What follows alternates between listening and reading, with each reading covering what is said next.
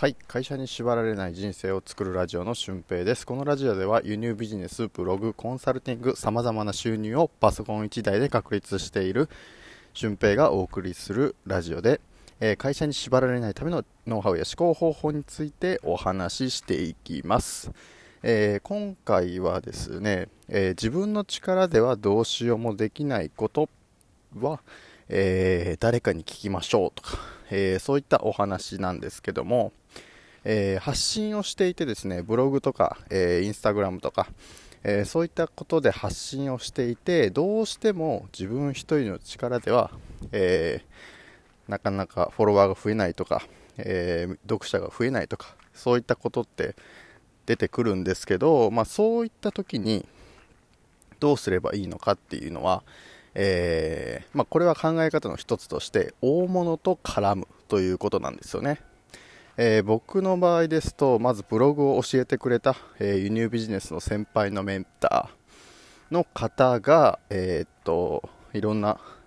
場所で僕のブログをシェアしていただいたりとか、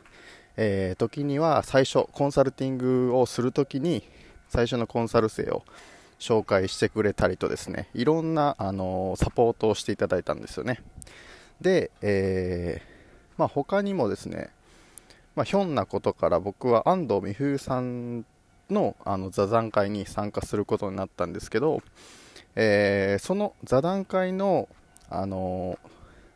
出来事であったりとかそういったことも記事に、えー、書くとですね非常にあのボリュームのある記事になるんですよね。あの非常にありがたいことで。で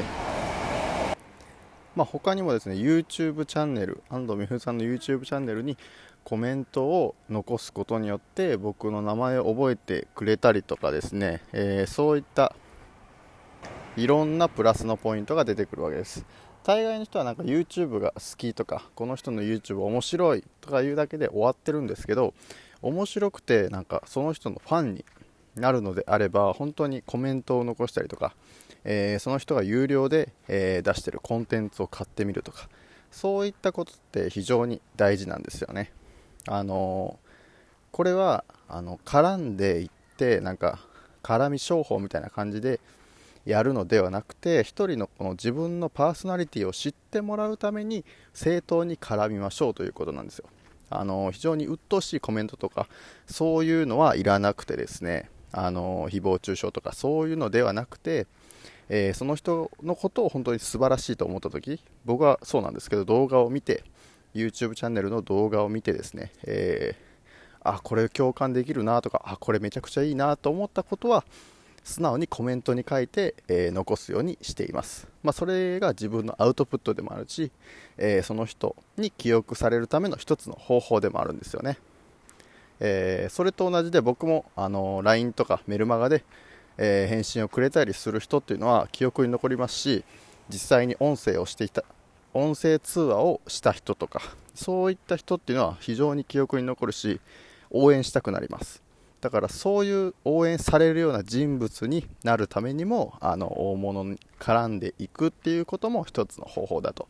思います。でここでやっぱり履き違えてほしくないのは絡むという単語ってあのいい意味でも悪い意味でも意味があるんですけどあの変な絡み方は本当にしないようにしてくださいね。もう本当に非常に鬱陶しいことになるので変な絡み方ではなくて正当に、えー、お話敬意を払ったお話ができることを望んでいます。はいということで1人ではどうにもならない時とか、あの、自分が尊敬する人を本当に尊敬して、えー、そこのつながりができる方法っていうのは、えー、地道にコツコツそれも、あの絡んでいくことだと思いますので、え、もしそういうことが実現したいのであれば、ぜひ試してみてください。ということで、今回の配信は以上です。それではまた次回の配信でもお会いしましょう。ほなまた。